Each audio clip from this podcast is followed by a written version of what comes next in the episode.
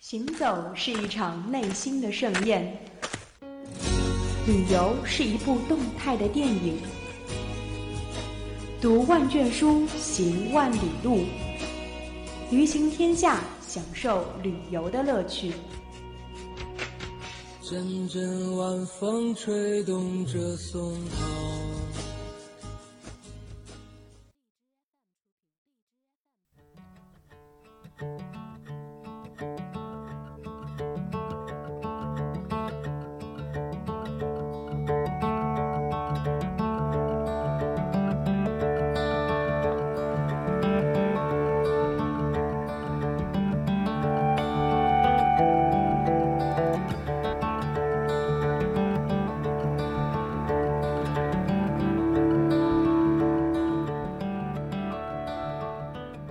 行走，捕捉记忆，思绪飘向远方。各位听众，欢迎收听 FM 九十五点二浙江师范大学校园之声，这里是旅行天下，我是主播风云。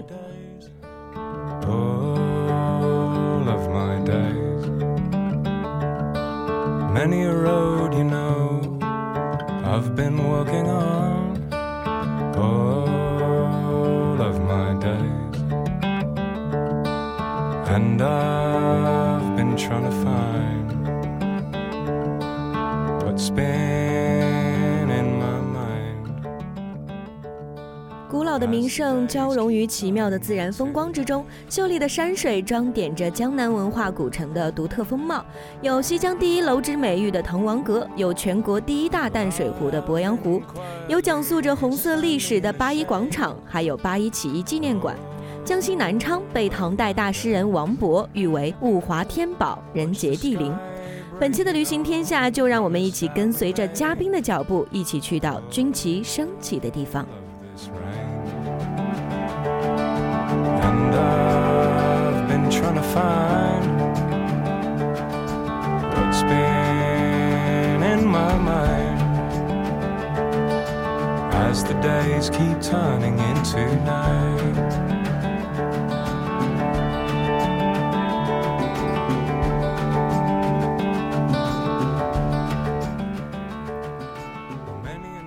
那么现在嘉宾呢也已经是坐在了风云的身边了。那先有请嘉宾为我们做一个简短的自我介绍吧。Hello，大家好，我是来自教育师教育学院的朱悠然。嗯，悠然你好，呃，非常欢迎你来做客我们的旅行天下。那刚才我们在节目的开头已经说过了，这一次去旅行的目的地是江西南昌。呃，那为什么要选择南昌这样一个地点去旅行呢？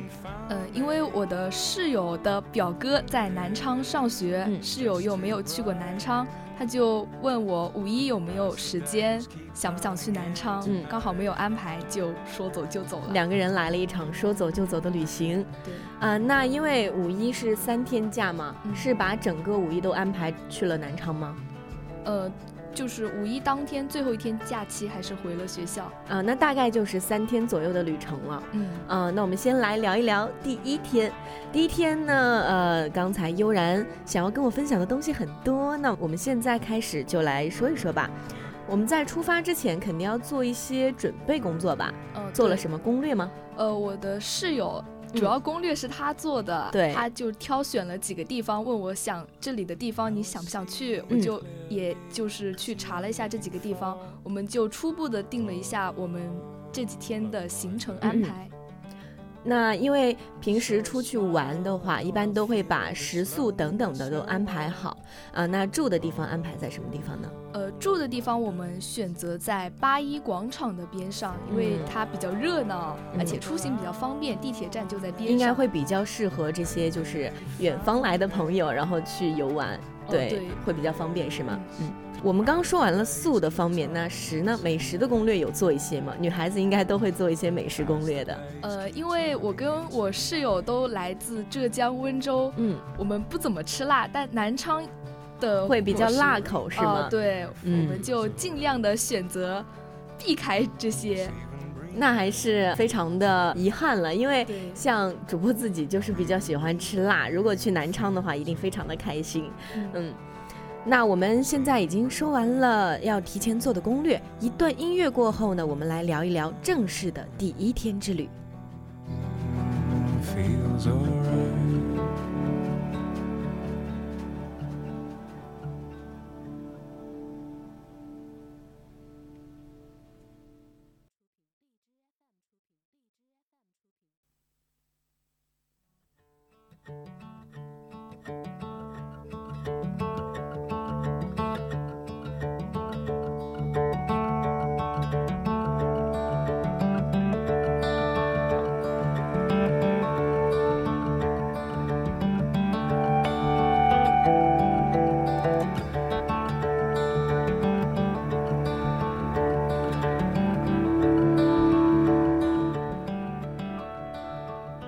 那么我们现在一段音乐已经过去了，我们要进入第一天的旅程分享啊。那我们现在来说一说，就是呃，悠然和自己的室友去到南昌之后，应该是先跟表哥碰了面吧？对的。表哥在那边有为两位安排什么有趣的事情吗？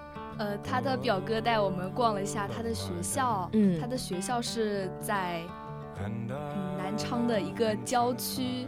但是他的学校非常非常的大，有我们浙师大大吗？我觉得比浙师大大，比浙师大还大。对，嗯，那的确挺大的。就好多朋友来了浙师大，觉得浙师大哇好大，但是我在浙师大出去去了他那个学校，就觉得他那个学校太大了。我们浙师大。嗯，先往边上站一站。对，因为像我们也是刚刚进入校园的时候，会觉得哇，浙师大真的好大呀，怎么会有那么多人骑电瓶车呢？后来发现这真的是一个代步的好工具，因为太累了，平时上课。那这样说的话，这个表哥的大学应该是更加的大了。对他们学校是。不骑电瓶车的，他们那边纯走路。他们那边学校的特点就是地皮特别特别的广，他们的楼没有特别的高，它可能就是五六层以上的就只有两座建筑，其他的基本就是三层左右就没有了。那应该是比较矮小的一些。地皮特别的广，而且他们学校就是一个驾校考场，你能想象吗？太大驾校考场，对，这个肯定就是因为它的占地面积会比较大，然后导致这样的。其实刚才悠然已经说过，这个校园会比浙师大还要大很多。那除了这个大面积，呃，悠然在去之前还有过什么期待吗？对于这个表哥的大学？呃，表哥的大学，因为表哥之来。就是我们去南昌之前就跟我们说，他们学校也有非常非常多的食堂。嗯嗯，对比一下我们浙师大，浙师大的食堂是够多够好吃的吧？对，他们。他表哥的学校是有很多的少数民族，汉族在那边已经算是少数，就跟我们浙师大是刚好相反，浙师大还是汉族偏多了。对他们那边是汉族偏少，所以他们有许多的少数民族就会有清真食堂，他们的清真食堂就像一个大礼堂一样，那么大。对，而 且不止一层，好像有三层。这么大，我记得我们学校的清真食堂好像是在桃园三楼，是吗？在贵院三楼啊，是贵院三楼吗？好的，那没有什么关系，反正我们学校的这个清真食堂的确是比较小，而且平时很少去吃，因为我们都是汉族嘛，也没有什么非常忌口的东西。而且他们那边的食堂也分一食堂、二食堂、三食堂。嗯，我们那天就是去了一食堂，他的一食堂有就是。像一个美食广场一样，非常的大，很大，而且他表哥说那还不是最大的，一定有更大的。对，因为跟这个校园的地皮比起来，我觉得多盖几个食堂也是不碍事的。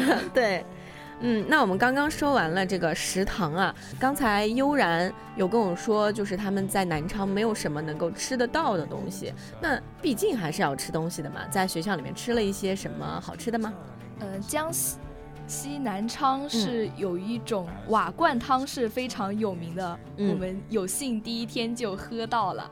其实我觉得在我们学校里面好像也有，但是应该不是很正宗的。嗯，江西的怎么样味道？他们那边的瓦罐汤就是从一个我看不见的容器里面搬出来的，看样子逼格就特别的高，特别高是吗？那味道尝起来应该也还不错吧？嗯，还不错。嗯。一般情况下，我们都会说，呃，美食和游玩的内容都是自己非常喜欢、自己倾心去做的。那第一天除了尝一尝啊表哥大学里面的美食，逛一逛这个比浙师大还要大的校园，还去了什么比较好玩的地方？呃，我们去，因为我们住在八一广场，所以我们就是出行的时候都会顺路的，嗯，把八一广场那边就是游玩了一下。它的八一广场呢，你你一下地铁站就会发现，哇，非常非常的红正，它是军旗升起的地方，还有那个人民英雄纪念碑，嗯，但是它跟北京那个应该是不一样的。北京那个因为是后面修的嘛，八一。广场那个应该会比较古老一点，是吗？啊，而且它在国旗下面写了一句“军旗升起的地方”，它边上是一个八一展览的展览馆，嗯，非常建外形建筑物是非常的宏正的。那所以这个展览馆三位也是有去游玩一下吗？嗯，这个是我们后来就是就是有游玩，表哥就这样一起了。嗯，那第一天的行程感觉还是比较简单，但是还挺自由的。对，嗯，那还有什么在第一天里面特别有意思的事情跟我们分享一下？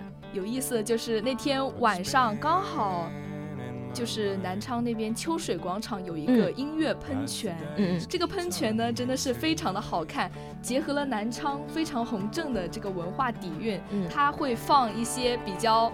红正的歌配上这些喷泉，它喷泉的形式也是非常的。多，嗯，像很多同学去过杭州西湖那边有喷泉，杭州西湖的喷泉很好看的，对，是非常好看。但是当时在南昌就完全被它的喷泉给震惊到迷倒了。对，那还是因为南昌这个喷泉可能结合了当地的人文情怀，然后会有更大的独具的特色存在。嗯，对，它的喷泉其实不只是喷泉。像上海是有那种写字楼，南昌那边也是，他会在那个写字楼上用荧光屏打出来“我爱南昌”，什么红镇的地方，我爱哪里，就是非常的有南昌气息。而且在喷泉结束的时候，它会跟河对岸的建筑形成一个交流？对，呼应开始讲。一个小孩对着他爷爷讲述南昌的故事，非常有城市文化。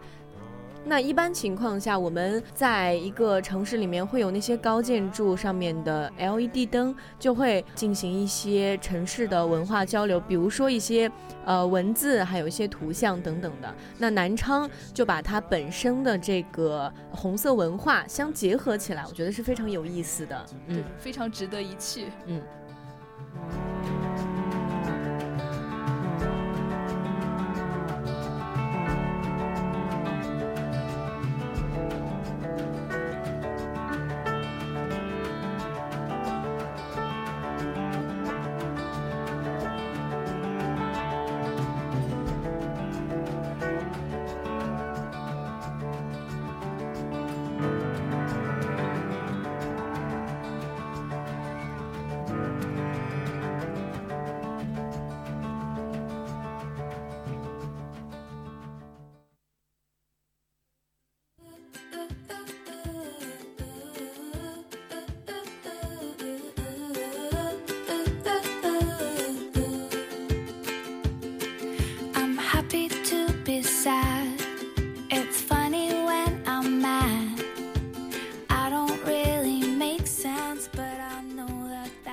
那么我们已经结束了第一天行程的分享，那现在进入了第二天。第二天悠然要有什么跟我们分享呢？第二天是以什么美好的事情开始的呢？呃，第二天的话，我们主要走的是一种游客风，我们就是特别想去南昌一些非常有名的地方。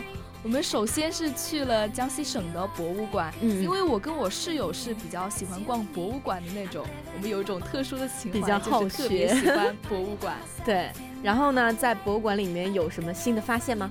呃，它的博物馆其实内容包含的十分丰富，它有三个展馆，可能第一、第二个展馆跟大家讲述起来，大家。可能就是不是特别有感觉。它的第三个博物馆其实是一个恐龙的进化史，里面有非常多的小朋友，我们也很有童心，就在里面玩的特别开心，拍拍照怎么样？那恐龙的那些游玩的有什么？除了拍照，还吸引到你们什么了？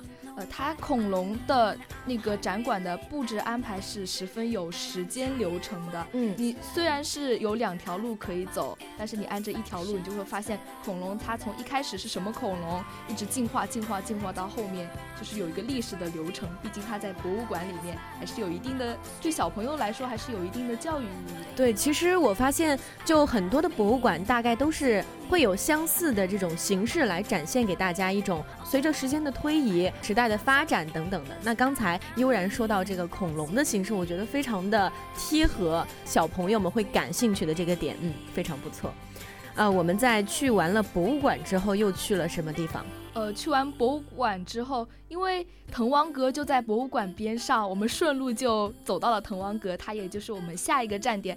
滕王阁的话，它非常的有意思。嗯，想问大家会背滕王阁序吗？如果会的话，请你去南昌滕王阁玩一玩，因为你可以免门票。对，很多时候我们会发现，类似于像滕王阁这种呃比较有名的楼，他们会因为之前写过的一些啊序文等等的，就会让大家以背文章。来赢取门票，然后免费入场等等，这样非常的有意思。那你们当时有背出来吗？呃，因为我高考是没有考的，我室友是考了，但是他当时会背。现在我们大三了，已经不会了，忘到哪里去了 啊？那当时还是买了票进去的了。对，嗯，那在里面呢？里面有什么？呃，滕王阁的话，它其实不只是一座楼，它像是一个后花园一样。楼只是在这个花园里的一个高建筑，但是由于这个高建筑是重修翻新过的，它里面的一些内容就是不像以前了，它只是收录了一些跟滕王阁有关的名人的一些画作，一些名人在这儿开会，就是汇聚这样子。而且在滕王阁的最顶端，它好像有七楼，非常非常的高。嗯，它在最顶端有一个。嗯，三 D 型的小玻玻璃间，它里面就是会播放滕王阁从一开始是什么样子的，又在什么时候。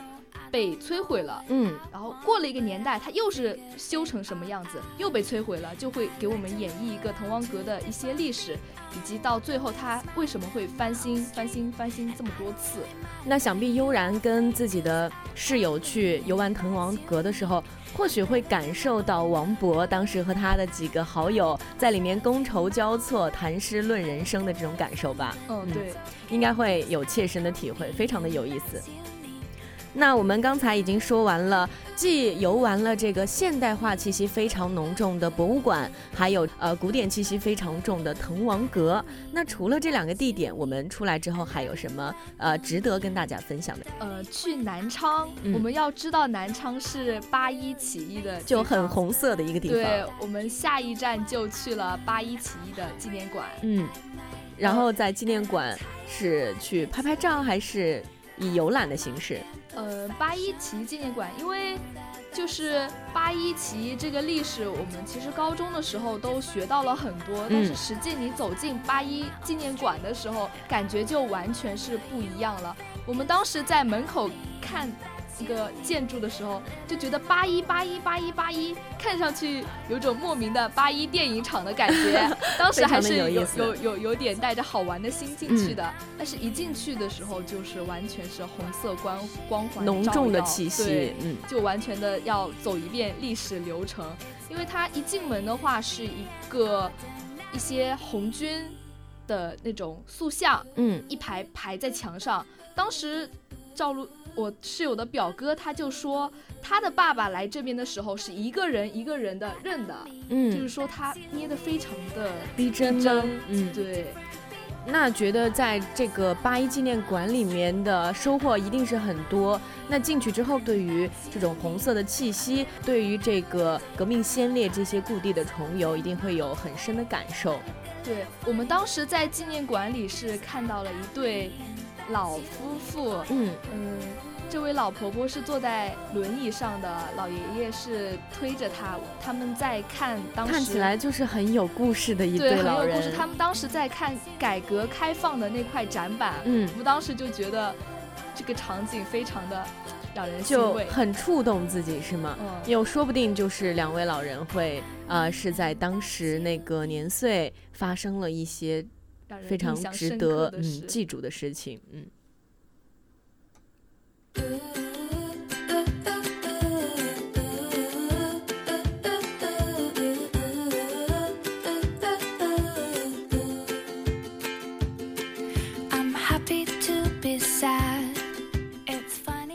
那刚才我们也说到了，在纪念馆里面呢，遇到了像刚啊那一对老人一样的非常有情怀的一对老人。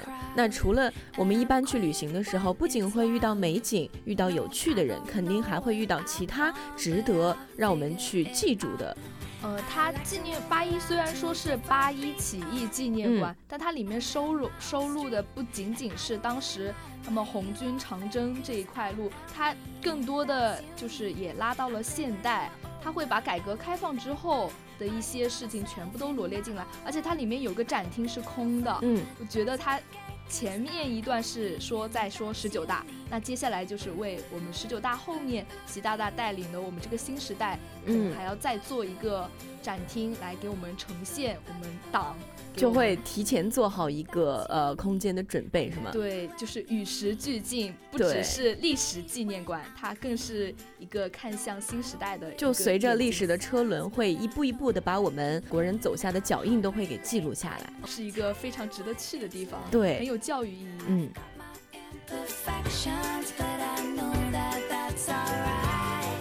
那刚才说到了悠然跟自己的室友是住在八一广场，是吗？刚才也说到了，是非常的繁华。那在那个附近有没有地方去玩一玩？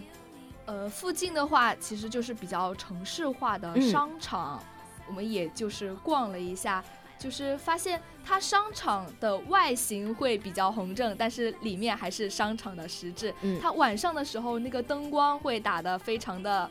漂亮，嗯，晚上去八一广场看的话，真的是像是在党的光辉下受到了照耀，就非常的会把整个气氛都自己把它给。凝聚起来就是那种红色的氛围，对，很符合南昌城市这个气息。嗯，那我们说完了很多有关于红色气息的事情，我们在第二天的行程当中肯定还有值得跟我们分享一下的小事情，就是我们刚说完了纪念馆、博物馆，还有广场那边的一些啊风景，那接下来还有什么要跟我们说一说的？呃，南昌，我们在南昌旅游的这段期间呢，受。也了解了南昌这个城市。其实南昌这个城市跟金华来说还是比较像的。大家知道金华是盆地，南昌它也是个盆地。我们在博物馆的时候看到了南昌的地形图，它上下左都是山。那么南昌的天气跟金华是很像的，夏天非常的热，冬天呢非常又非常的冷。我们这几天去的时候就非常的热，嗯，而且它是时不时会下雨。会像金华一样，突然就是瓢泼大雨就会下来吗？呃，它我们就是当时感受到的，就是它会突然的下，嗯，三四根雨，下完之后就没了。然后呢？然后，然后我们就继续玩。嗯，那一定去拍了一些比较呃值得留念的照片吧？对，我们当时在一些景景点，我们就是会拍照片。嗯，有一个特别。能拍照片的地方，但是很可惜，我们去的时候下起了瓢泼大雨，就像金华一样，突然犯了天气病，是吗？对，并不是我们之前遇到的三四根雨了，那还真是比较遗憾的一件事情。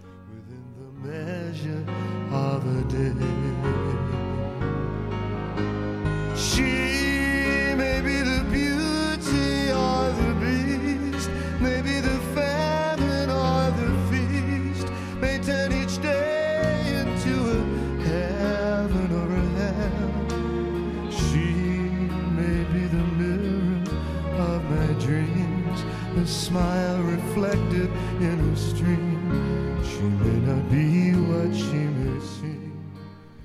好了，那么我们刚才呢，也是跟悠然一起，经过他的分享呢，了解了南昌浓重的红色气息以及现代化的一些城市风格。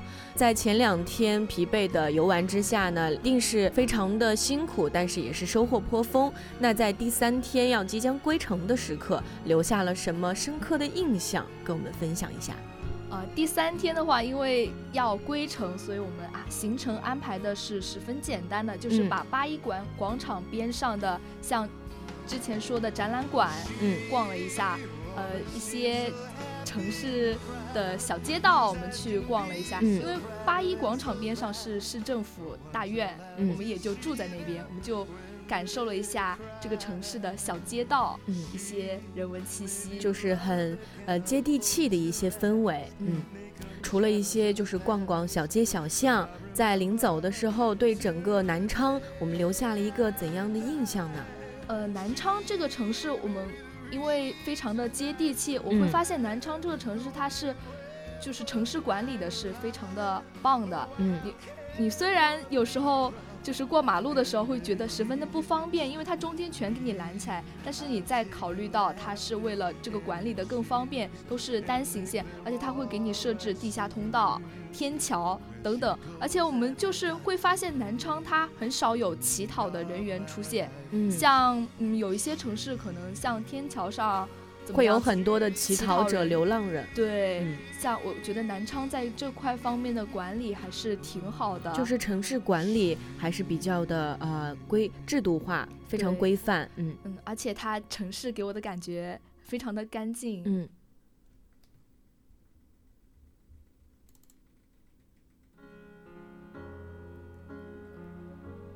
那我们在游玩结束了南昌之后，一定是有很多很多非常丰富的经验了，想要分享给我们的听众朋友啊。那这次就由悠然来把这个南昌之旅的自己想要总结下来的类似于小攻略的事情，跟大家分享一下吧。嗯，刚才说了南昌的天气就是比较多变。变化无常，所以说伞雨具还是要带的。嗯嗯，而且南昌它几个景点，就是著名的景点，其实是挨得非常近。如果你提前做攻略，安排好行程的话，会玩得非常开心。嗯，建议提前就是想好自己最想去哪里，因为旅行过程中会有非常多的意外，可能你今天就疲惫了，有几个地方就不想去，要有所割舍。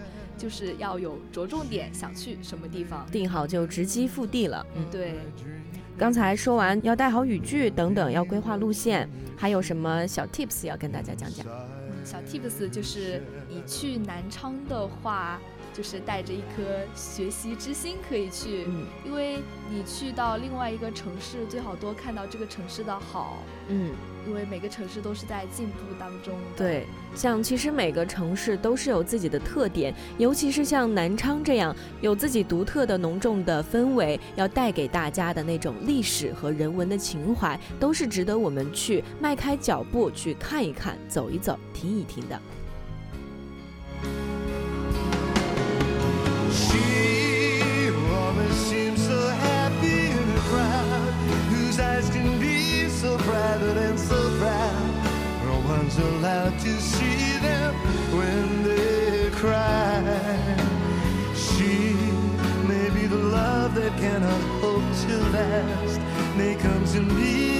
Shadows of the past that I remember till the day.